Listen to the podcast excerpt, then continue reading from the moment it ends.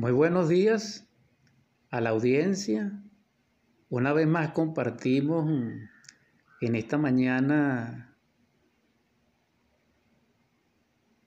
una edición más de Superando nuestros límites.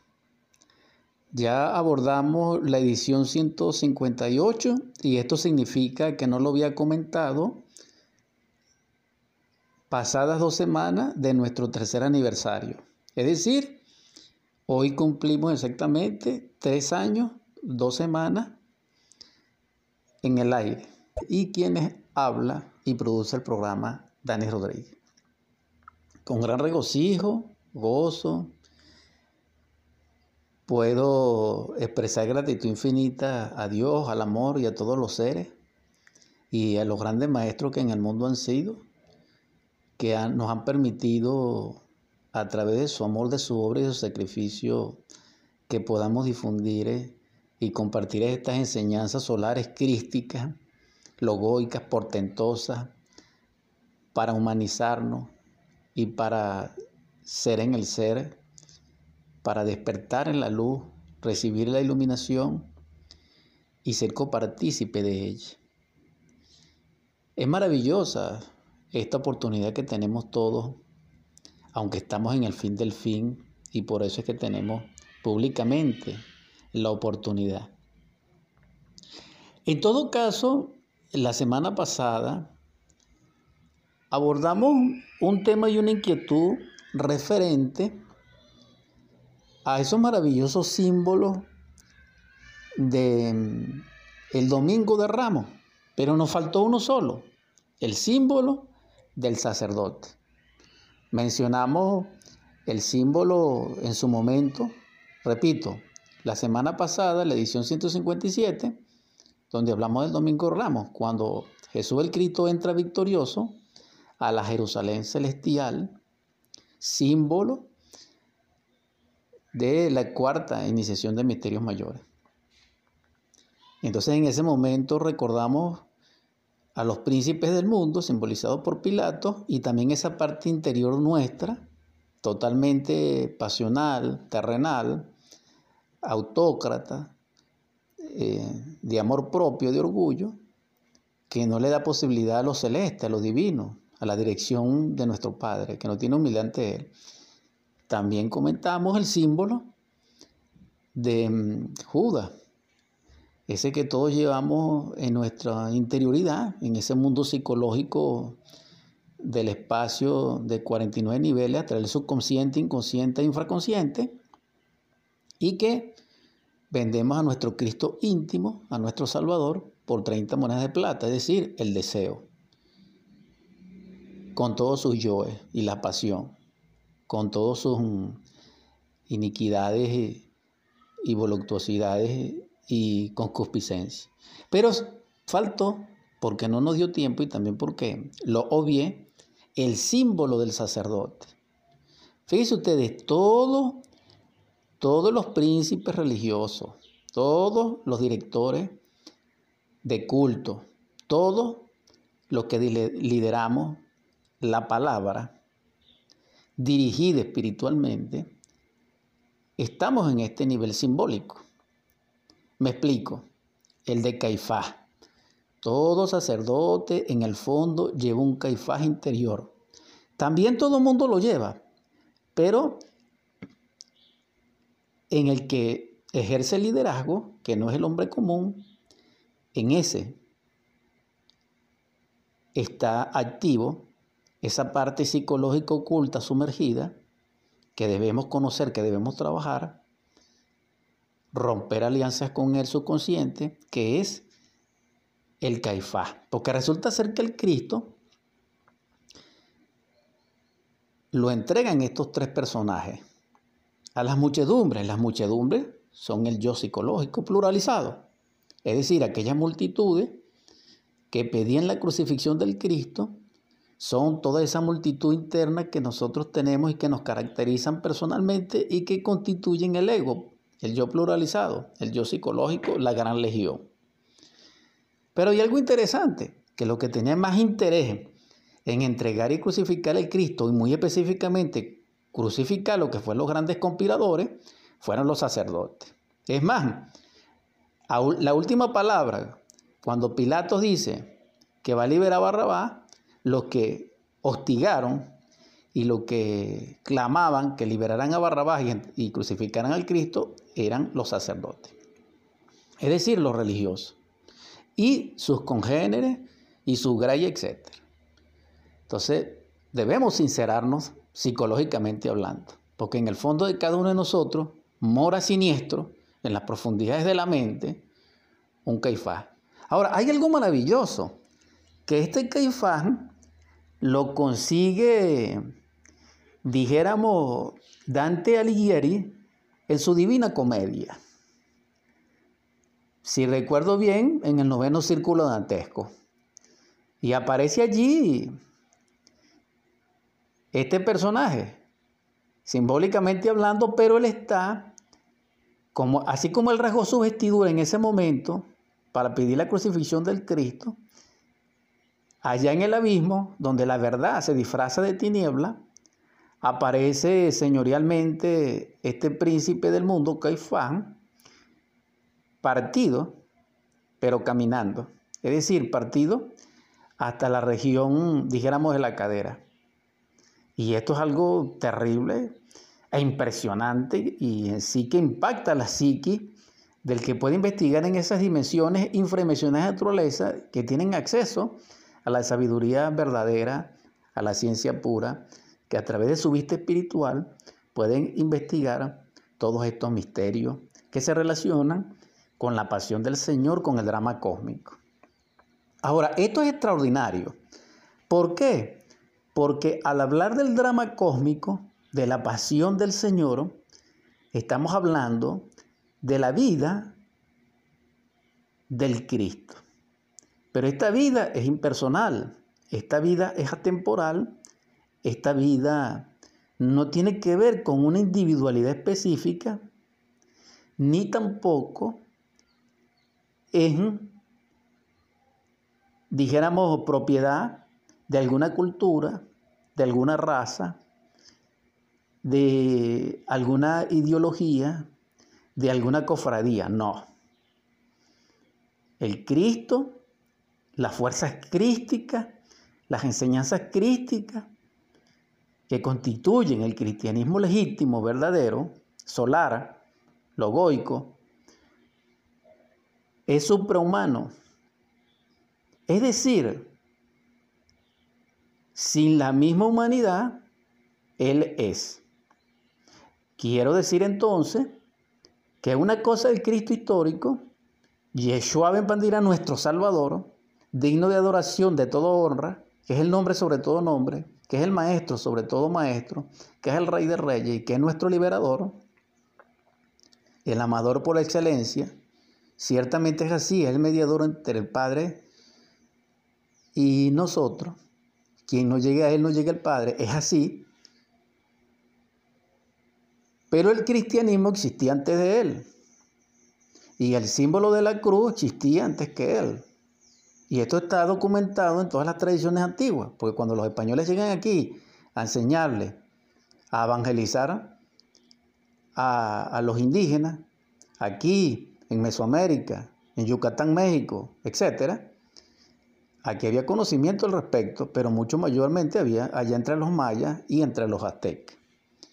Ahora, esto es algo de por sí de, de gran interés cognitivo en el sentido de discernimiento, porque resulta ser, y esto es algo interesante que quiero destacar, que después que el Cristo resucita, el Evangelio nada dice, sino que dice que muchas cosas que él hizo que realmente se pudieran escribir muchos libros, palabras más, palabras menos,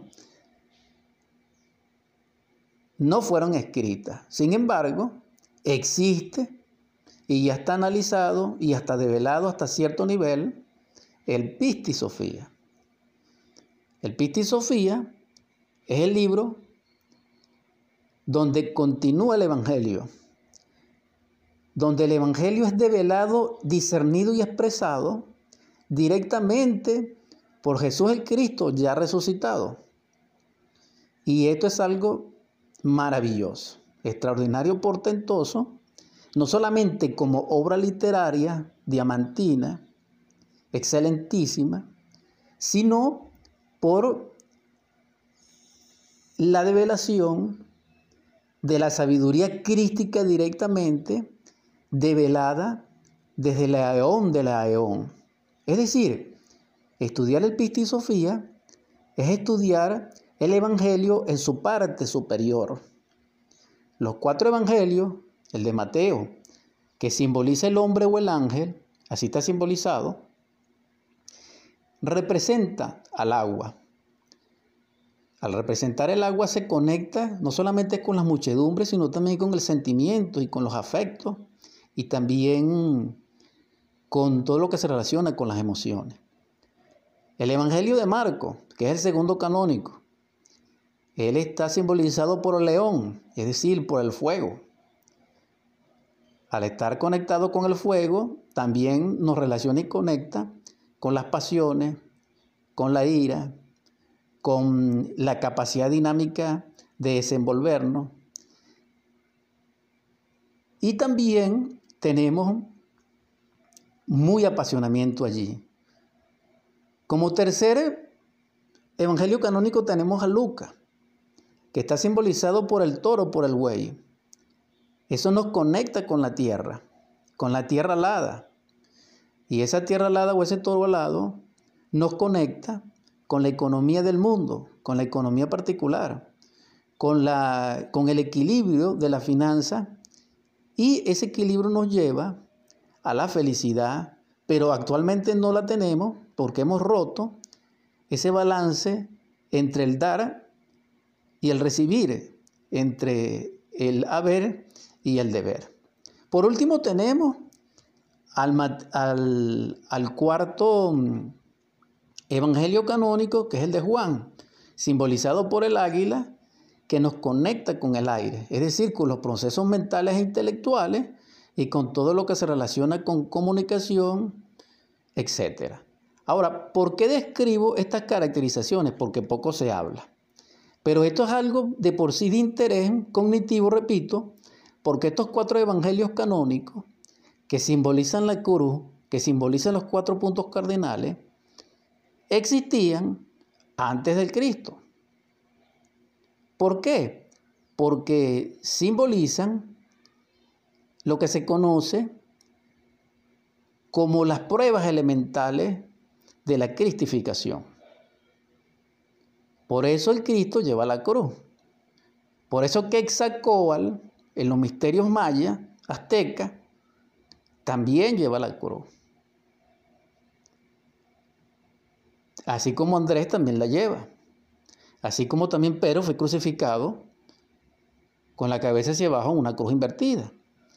Entonces la cruz es el símbolo de logos, de logo como Cristo, como Crestos, como Crocier, como mezcla. Por eso la clave del cristianismo verdadero, impersonalmente, no histórico, sino crístico, íntimo, salvador, antropológico, con esa visión antropológica salvadora, nos conecta con la cruz. Pero la cruz es el jeroglífico del fuego, por eso la cruz dice INRE. Ahora bien, todo esto nos lleva a nosotros a comprender la siguiente. ¿Dónde está el Evangelio de, Felipe? ¿Dónde está el, el Evangelio de Bartolomé? También conocido como Natanael. ¿Dónde está el Evangelio de Tomás? Conocido como Dídimo. ¿Dónde está el Evangelio de, de Santiago el Menor o Jacobo, el hijo de Alfeo. Porque hay algo interesante. Hay dos Simón, hay dos Jacobo, es decir, dos Santiago, y hay dos Judas. Entonces, esto merece platicar de eso, pero no tenemos tiempo. Lo cierto del caso es que esos doce apóstoles debieran de tener su evangelio, y de hecho lo tienen, pero la pregunta es dónde está, quiénes lo tienen, por qué no se ha develado públicamente, o por qué se volvieron apócrifos, no canónicos. Entonces esto vale la pena reflexionarlo. Vamos a tomarnos, un, Waldo, un reposo musical para que sigamos profundizando nuestra edición 158, celebrando en esta segunda semana nuestro tercer aniversario. Gracias a la audiencia, en el nombre del Cristo, que reciban la luz de allí donde la luz se encuentra y que la paz más profunda reine en sus espíritus y en vuestros corazones. Continuando con nuestra edición 158 de Superando nuestros Límites, quiero mm, pedirle a la audiencia atención en esta octava o alcance mayor que vamos a dar a este compartir en esta mañana. De ese Evangelio maravilloso que recibe su parte superior cuando Jesús el Cristo resurrecto da acceso a el Pisti Sofía. Sin embargo, estaba comentando lo referente a los evangelios de las potestades de los apóstoles. Entonces vemos que dos de esos evangelios en sí aparentemente no son de las potestades, de los canónicos estoy hablando. Sin embargo,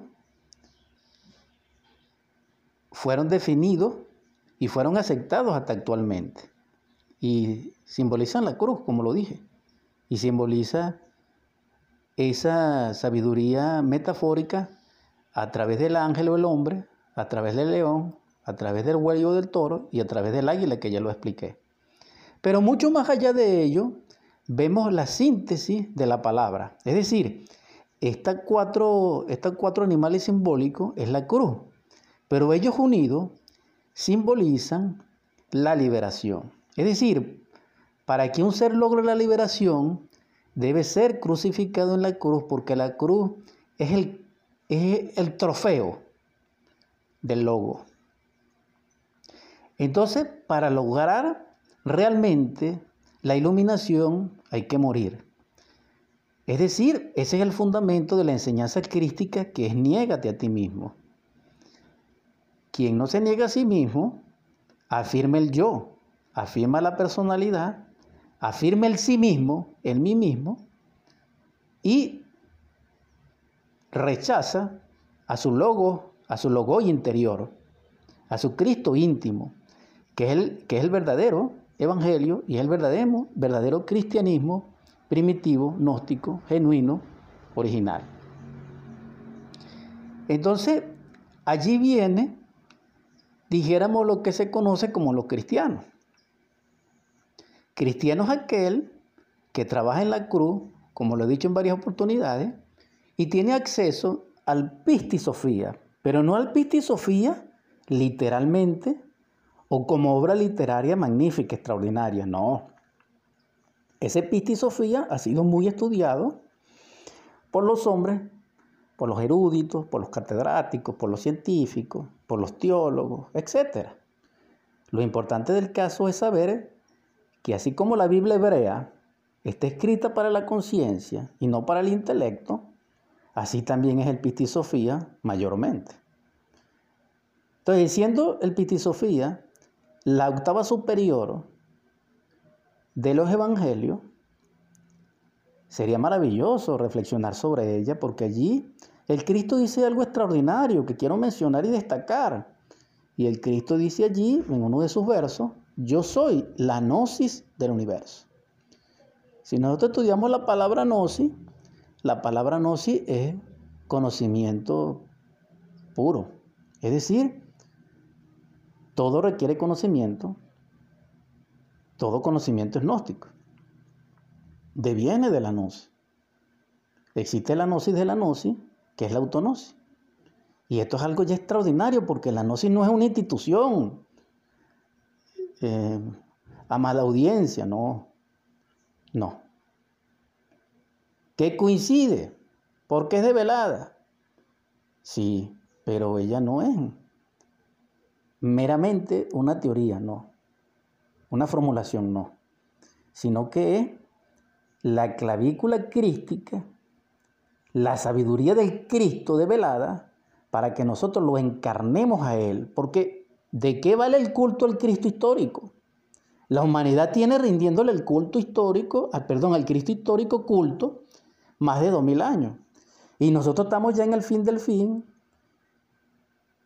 con la conciencia más dormida que antes, prácticamente a las puertas de una tercera guerra mundial que está en curso prácticamente, enfermedades incontrolables, hambre, desolación, miseria, degeneramiento sin límites y sin precedentes, etc. Entonces, ¿dónde están los cultos, pues? ¿Por qué? Porque hay que rendirle cultos a nuestro Cristo íntimo. Sí podemos considerar el Cristo histórico, claro, obviamente que sí, porque Él nos trajo la enseñanza. Pero Él dice que nosotros tenemos nuestro Padre y al tener nuestro Padre tenemos nuestro Cristo íntimo, que es una parte de Él dentro de nosotros que debemos salvar. Pero para salvarlo necesitamos crearlo dentro de nosotros, no creerlo, sino crearlo. Es decir, edificarlo dentro de nosotros a través del fuego y del amor. Por eso él llamó a Simón Pedro, a Andrés y a Santiago, perdón, a Simón, Pedro, a Andrés y a Juan, Boanerges, es decir, hijos del trueno. En Marcos 16, 4 dice, y él, grupo de doce, que él formó fueron Simón, a quien también dio el sobrenombre de Pedro, y Santiago, hijo de Zebedeo, y Juan, el hermano de Santiago, también dio a estos el sobrenombre de Boanerges, es decir, que significa hijos del trueno. Entonces aquí vemos que estos tres apóstoles, estas tres potestades, simbolizan como Boanerges, como hijos del trueno, las tres fuerzas primarias del universo del sagrado Okidanok, omnipresente, omnipenetrante. Y esto es ciencia pura, esto es cristianismo puro y verdadero. Quien pueda entender, que entienda, quien tenga oídos que escuche y quien tenga ojos que vea. Lo importante es que todo esto está dentro de nosotros porque el Evangelio es totalmente autorrealizable y, el, y, la enseñanza crística es totalmente autorrealizable. Por eso existe el pistisofía. Entonces, en sí, ¿qué es el pistisofía? Independientemente de cómo lo conocen los eruditos, que fue descubierto como códice asqueguani o manuscrito cocto en una ribera por allá en el año cuarenta y tanto, la década de los cuarenta, que es un manuscrito extraordinario, totalmente legítimo, auténtico, y que tiene las enseñanzas del Cristo Jesús resurrecto. Eso es maravilloso desde el punto de vista literario. Pero como no estamos hablando desde el punto de vista literario, sino que también estamos hablando en la connotación antropológica, soteriológica y ontológica del asunto, es decir, estamos hablando de convertir eso en carne y sangre, porque no es un poema, no, es una clavícula, es una formulación para que nosotros, vivenciando esas enseñanzas en nuestra conciencia, logremos volvernos un Cristo. Porque para eso fue que el Cristo vino. El Pistisofía nos enseña a nosotros, como aspecto superior del Evangelio, de que no es suficiente el culto al Cristo histórico y al Cristo de hace dos mil y tantos años. No, sino que el cristianismo tiene actualidad palpitante cada instante, en cada corazón humano. Porque cada uno de nosotros tiene un prototipo psicológico de perfección humana, que es el Cristo íntimo, es decir, el Yeshua interior, es decir, a nuestro Emmanuel interior, que es el verdadero Salvador. Pero para ello nosotros necesitamos despertar la conciencia crística primeramente. Ya despierto, entonces podemos realizar el trabajo de pistisofía. Ahora bien, pistisofía en sí es la enseñanza develada por orden del sagrado absoluto solar cósmico común, que es la inteligencia creadora, para que una de sus criaturas, autosalvándose con esa enseñanza, asimilándola entre sí mismo, cristalice dentro de sí su Hijo, que es el Cristo cósmico, que es el Logo, que es la unidad múltiple perfecta, que es el gran Sabaoth, y al encarnarlo se dignifica y es ungido como hijo amado. Esto no es cuestión de un juramento entre personas, en un culto, en un templo. No. Aparte de eso es un trabajo de tres fundamentales factores. Niégate a ti mismo, toma tu cruz y sígueme, que en millones de pruebas forman una sola prueba única que es la gran prueba. No es solamente teoría, no. No solamente es un escrito, no. Porque el Cristo no solamente levanta al paralítico, que simboliza a nosotros las humanidades que tenemos la conciencia dormida y no caminamos en el sendero de la iluminación. No solamente el Cristo abre los ojos y la luz de la visión a los ciegos, no, que está simbolizada en toda la muchedumbre que solamente creemos, pero que no experimentamos, que no tenemos fe, que no nos consta lo que predicamos ni lo que decimos. Somos ciegos guiando a ciegos. Entonces, para no ser ciego, el Cristo tiene que ver por nuestros ojos. Entonces ya eso es algo maravilloso, que la visión crística sea actualizada y no nuestra visión carnal, donde mira el yo, el yo de deseo, el yo concupiscente. No. Pero también esto es maravilloso porque no solamente el Cristo viene y sana a los leprosos, porque en este caso simboliza nosotros la muchedumbre que llevamos el escarnío que llevamos, dijéramos, el, el lastre, la lepra, de estar desnudo y de rechazar la luz. Cuando la luz es rechazada, entonces es sustituida, dijéramos, Dios, Dios me proteja y me ampare, con esa lepra, que es como la nieve, que es como la ceniza, que es expulsada por la piel, metafóricamente hablando. Entonces, toda persona culta en estos tiempos sabe que la piel se relaciona con el reino mutante del metal y con el aliento divino y con las vías respiratorias. Entonces ya esto es algo interesante porque a través del aliento es que tenemos la vida. Y morimos cuando ya no alentamos bajo el sol. Y esto está simbolizado por Juan en el aire a través del águila. Entonces, si continuamos en esta disertación, en este nivel, en esta octava, el Pistisofía es, dijéramos, la develación por excelencia más popular, más sencilla, que en su simbolismo metafórico, parabólico y representativo de lo misterio, nos devela la clave, las llaves, el conocimiento, los misterios la clavícula de autorrealizarnos y cristificarnos y convertirnos en un logo, en un resurrecto o en la morada de nuestro Padre.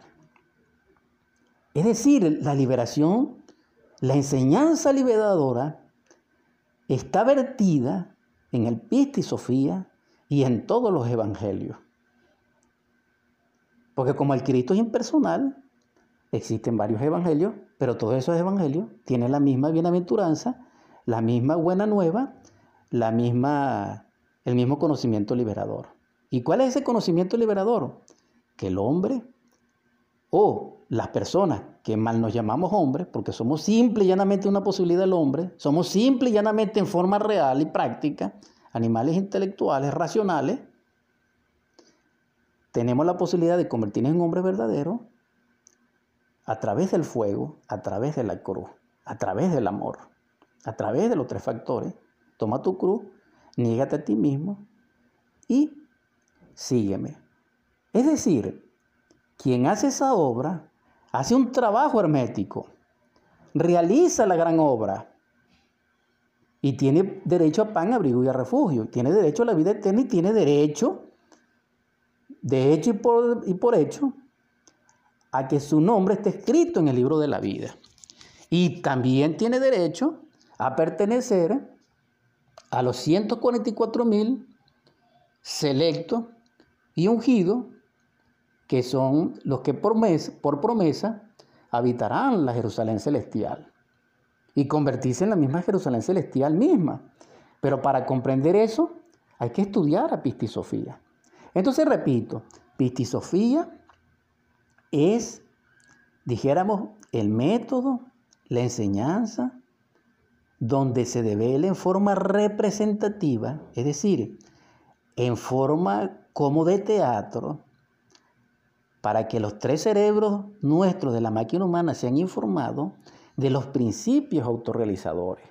Porque eso no se puede enseñar desde el punto de vista del lenguaje solamente, ¿no? Ahora, pista y sofía significa poder, fe, sabiduría. Pero para comenzar el trabajo se necesita ser sabio. Pero para ser sabio se necesita amar.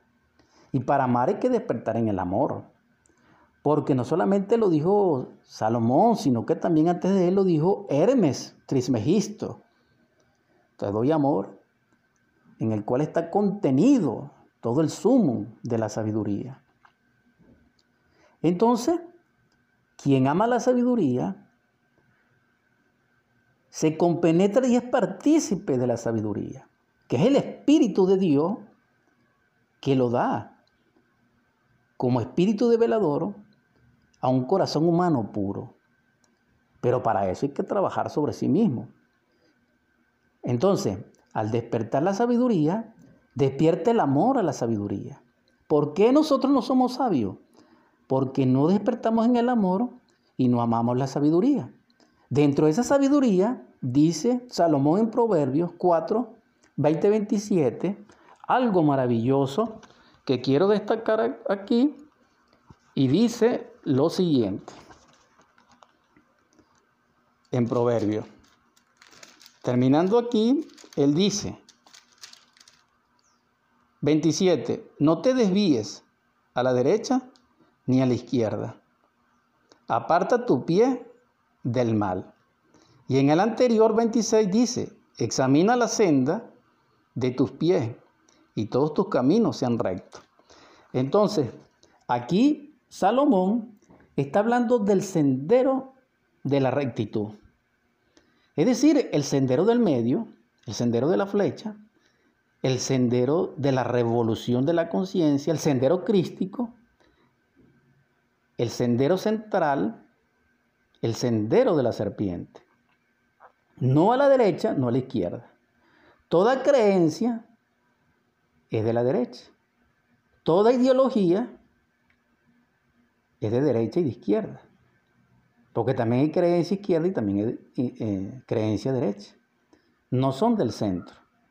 La enseñanza del centro es absoluta y totalmente interior y revolucionaria. ¿Por qué? Eh, ¿Por qué revolucionaria? Porque si está en la derecha, se relaciona con la evolución. Y si está en la izquierda, se relaciona con la involución. Es decir, se relaciona con la palabra bien y se relaciona la opuesta con la palabra mal. Pero el que va por la vía revolucionaria de la conciencia, del Cristo, del amor, de la luz, de la inteligencia cósmica, va por el camino del centro. Entonces el sendero es el central. Y ese sendero central es el de la columna, es el del callado. O sea, del callado que lleva el pastor. O el bastón que llevan los patriarcas y los ancianos sabios que simbolizan la sabiduría. Entonces, al conectarnos nuevamente con la sabiduría, estamos hablando de Sofía. Pero para amar hay que realmente amar a la sabiduría. Porque la sabiduría es un espíritu de Dios que pertenece al Espíritu Santo. Y al accesar a Él, vamos a tener acceso también al poder, porque el verdadero poder o el poder del poder se necesita amor y se necesita sabiduría, porque el amor y la sabiduría producen la fe, y la fe es un manantial producto del Espíritu Santo también, que deviene por vocación de allí, de la Madre Eterna, porque hay algo, hay algo interesante, aunque el Espíritu Santo suene masculino, y de hecho lo es, él tiene una polarización femenina como divino Elohim y representa a la gran madre de todos los cultos. Por eso es que generalmente el Cristo anda con mujeres. Y precisamente las primeras que lo ven a él resurrectos son mujeres, que simbolizan a los aspectos internos de su madre divina, de Dios madre dentro de él. Y eso hay que rendirle honor también y eso hay que ponerlo en nombre de la verdad en el tapete del pensamiento actual y del discurso actual. Porque sin la Madre Divina nada somos. Porque si el Hijo simboliza el Padre, el Hijo es por la Madre. Esa es una Trinidad que es única. Debemos comprenderlo. Ahora bien, comprendiendo Pista y Sofía como poder fe, puede ejercer poder quien tiene fe, pero puede ejercer fe o poseer fe aquel que en sabiduría logró superar y trascender una prueba, una tentación. Porque no hay rosa sin espina. Por eso el Cristo dice, si no muere la semilla, no nace la planta. Si el Cristo no muere, no resucita. Y si no resucita, no viene la ascensión. Esto debemos comprenderlo por lo siguiente. Si Pistisofía es la enseñanza más sencilla, que en forma representativa simboliza los procesos iniciáticos crísticos, también simboliza, de hecho, la peregrinación de la luz, del poder luz de Dios como ser en todos los reinos de la naturaleza del universo y del cosmos, con todas sus leyes. Por eso, solamente es sabio quien que comprende el poder luz. Entonces, Jesús el Cristo habla del poder luz en Pistisofía. Entonces, Pistisofía es extraordinario, es maravilloso y los exhorto a que lo estudien. ¿Por qué? Porque van a tener acceso, si tienen la conciencia necesaria para ello y el nivel, de poder captar la honda significación interna y psicológica de cómo lograr la cristificación.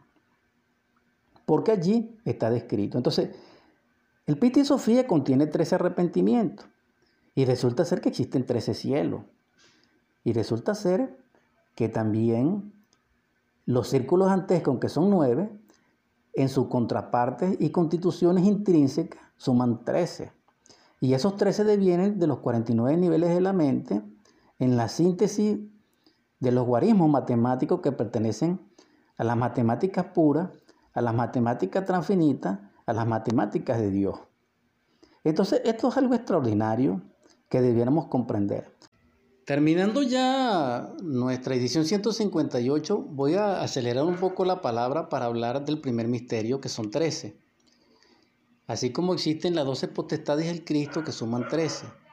Son 13 misterios y son 13 arrepentimientos para poder penetrar a cada reino celeste, a cada reino del Cristo, al reino Dei, al Magis Reino, a la Jerusalén celestial, necesitamos ser partícipes de cada uno de esos misterios y cuando lo asimilamos en nuestra naturaleza es que podemos ser cristianos. Pero para lograrlo necesitamos el arrepentimiento requerido. Entonces la palabra arrepentimiento es de mucha comprensión y tiene una connotación muy especial que posteriormente la hablaremos en posteriores programas. En el nombre de Dios que así sea. Lo importante del caso en este momento es, eh, dentro del poco tiempo que me queda, el primer misterio y el primer arrepentimiento que se relaciona con el primer mandamiento de la ley de Dios. Pero en sí, el primero, en síntesis, a un nivel superior, el primer arrepentimiento de Piti y Sofía se relaciona cuando la esencia dentro de nosotros, que está sumergida en el yo, comprende y contempla el estado en que ella se encuentra de cautiverio del yo. Y no solamente del yo, sino de las fuerzas titánicas de la naturaleza, de la sociedad y del mundo, y del mal, y del karma, y de los dioses, y del crimen. Es decir, de la fuerza que simbolizan a las tinieblas y de la fuerza que simbolizan a la luz. Cuando ella comprende ese estado de nadidad, de miseria interior, ella asimila un instante la conexión de la necesidad profunda de ser salvada, de ser vulnerable, de estar perdida. Y entonces en ese estado de humildad, su ser la asiste a través del Cristo íntimo y ella se arrepiente. Pero es fortalecida y se le devela en el primer mandamiento. Entonces ella clama y pide la salvación y el auxilio y se arrepiente. Y evoca la luz de allí donde la luz se encuentra, que es de la Eón 13. Es decir, en lo que se conoce como el Ain Sof Aur para Nishpana. Sin embargo, este primer misterio también se relaciona a nivel de comprensión para la audiencia en ese trabajo contra el yo del orgullo, contra el yo, contra el yo del orgullo místico, contra el yo del amor propio, contra el yo de la autoconsideración, contra el yo de la autosuficiencia, contra el yo de la infalibilidad, contra el yo de la autoimportancia y contra el yo de la lujuria, de la fornicación. Básicamente estos agregados psicológicos nos imposibilitan encarnar al Cristo, nos imposibilitan despertar la conciencia, nos imposibilitan, nos hacen imposible amar a la sabiduría y despertar la conciencia o comenzar el trabajo de reconocimiento de la sabiduría verdadera como real camino que nos lleva a las grandes autorizaciones crísticas. Entonces el primer misterio se relaciona con el caos. Es decir, nuestra esencia, anhelando la luz, es porque contempló y se dio cuenta que estaba en las tinieblas del caos. Entonces el primer arrepentimiento se relaciona con el orden. Y ese orden lo establece la conciencia cuando despierta. Porque el yo es caos, el yo es anarquía. Ahora, existen dos tipos de caos. El caos cósmico, que es el semillero del universo y del cosmos, y el que es metálico, y el caos metálico interno que tiene dos aspectos. El psicológico que se relaciona con el yo, con los defectos psicológicos, y el metálico que se relaciona con las energías creadoras. Todo esto se relaciona con el primer misterio y con el primer arrepentimiento de Pista y Sofía. Ya no tengo tiempo para seguir em, compartiendo esta enseñanza extraordinaria. Los invito para la edición 159 Superando nuestros límites el próximo domingo de 10 a 11 a gratitud infinita y rápidamente vamos a convertir esta junta gerciana en oratorio. En el nombre del Cristo, a ti divino Logos, perdónanos nuestros errores y sálvanos. Danos el discernimiento para arrepentirnos realmente, para estar en ti. Despierta en sí nuestra conciencia. Salva a nuestra Sofía interior. Te suplico, Señor, que en todo lugar donde hayan enfermos, derrama sobre ellos tu espíritu de sanación y de vida para tu gloria, para, que en vez de hayes, haya sonrisa, haya risa, haya felicidad. Te imploro, Señor, que en los hogares donde reine el hambre, la desolación, la miseria y la carestía, Derrame sobre ellos tu espíritu de abundancia, de prosperidad y de riqueza.